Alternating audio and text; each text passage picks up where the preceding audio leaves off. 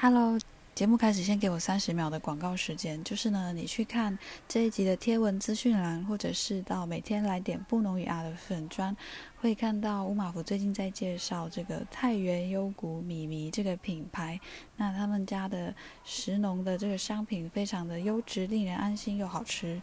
有兴趣的话，去看一下贴文内容，购买输入通关密语就有优惠链接哦，不要错过。 안나나 대도 인호야 이야 하이야 나이 안나나도 안나나 대도 인호야 이야 하이야 나이 안나나도 Hello, this is your host Umaf. In this episode, I'll speak in English for a couple of questions that journalists asked me last time while I was interviewed by a couple of medias and newspapers. And recently, some of my friends from abroad said that they are interested in what I'm doing right now on the social media. And I'll make Chinese version later in other episode. 我会录一集中文版本的，在别集。 所以不要担心。So let's start. The first question is why did you start using social media to share Bunun language? Uh, first of all, I got this identity as Bunun from a Dama. Dama means father. I know I am one of the member of my people. So learning in Bunun language could be a way to reinforce my self recognition. Since I realized this, I started sharing my stories and my opinions to social issues that related to indigenous people's situations in Taiwan. Then we know social media is part of the lives of young people, so I started to use social media to uh, not only to share my Bunun language learning process, but also my experience about living in Taiwan, living in Taiwanese societies as an indigenous.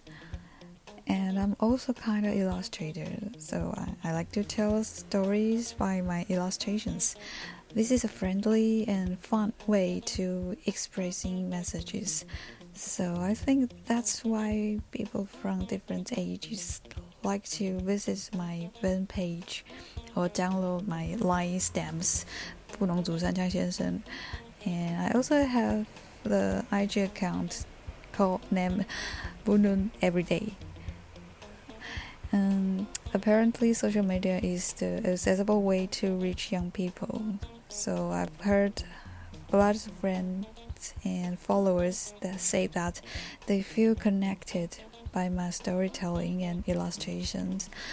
Um, I think no matter telling some funny stories or personal stories or talking about some kind of serious social issues, my ultimate idea is that making more people caring about indigenous people's indigenous people's lives and situations in Taiwan and knowing that uh, our efforts for promoting revitalizing our cultural heritage and languages. Just do what i can do. Make it you know daily normally easily.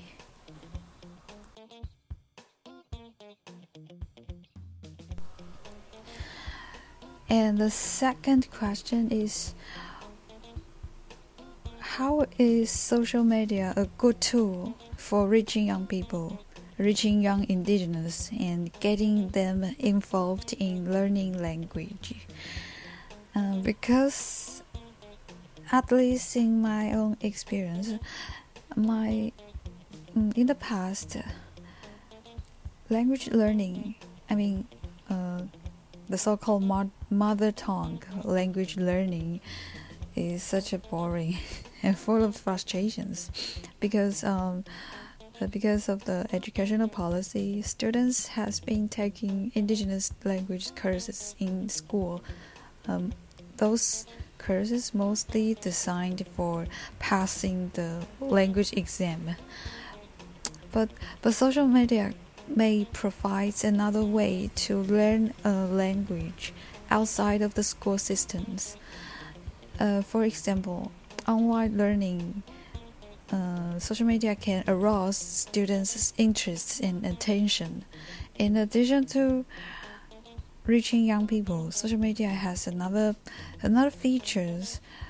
We know that the the ability to connect connect is the most important function of social media, right? Uh, returning to the very important function of the social media, attracting attention, attracts more people's attentions to to the fun and the related topics of ethnic language learning. And also allows people to feel that the learning process is no longer lonely or boring. And the last question today is why is using, sharing, protecting indigenous language important? And this is such a big question, but uh, this is how the journalists ask. So I'll try to answer this question. Why is using, sharing, protecting indigenous language important? And first, this is my language, my mother tongue, because this is not just a certain language, but the language of my father, the language of your family. It, it is ancient, related to the story of of my life, my life story, my family history, and it related to the truth of the history. When you can speak in your language and telling your history, that's very important. Especially when this is not a this is not a language given by the outsiders or colonists. I think there are at least at least three reasons tell the importance of learning indigenous language. The first is the first reason is uh, to preserve endangered cultural assets and promote a sense of diversity and friendliness to different cultural backgrounds people. And the second reason is um, for for knowing your identity and self-recognition. I mean, for indigenous people, for young people like like me, like us, we can know more about the the stories, the stories of of indigenous communities, uh, families, uh, histories, and the knowledge of the land through learning indigenous language.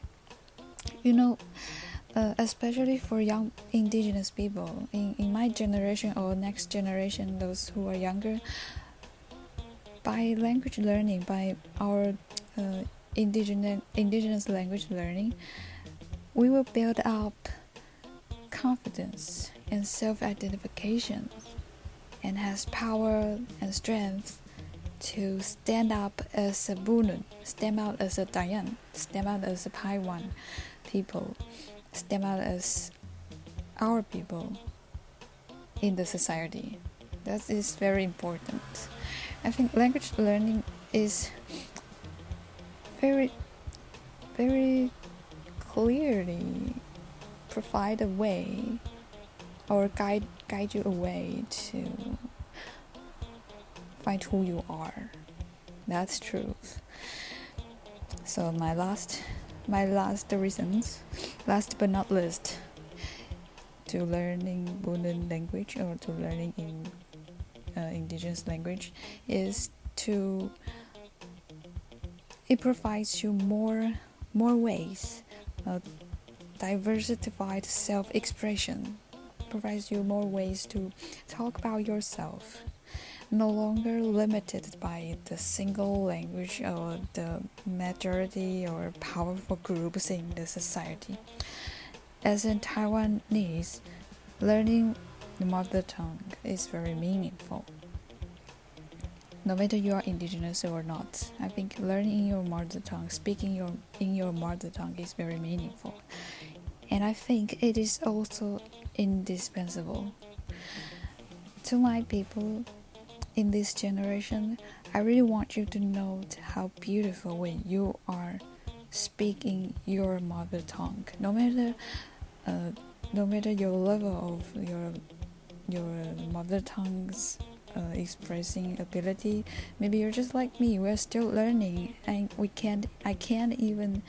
Uh, I can speak in really fluent Bunun language now, but I'm trying, I'm learning. I know I'm still on the way, but I know I'm not lonely anymore because through social media, through people's connections, through our storytellings, there will be more, more and more friends and partners join in this, this idea, this, this work.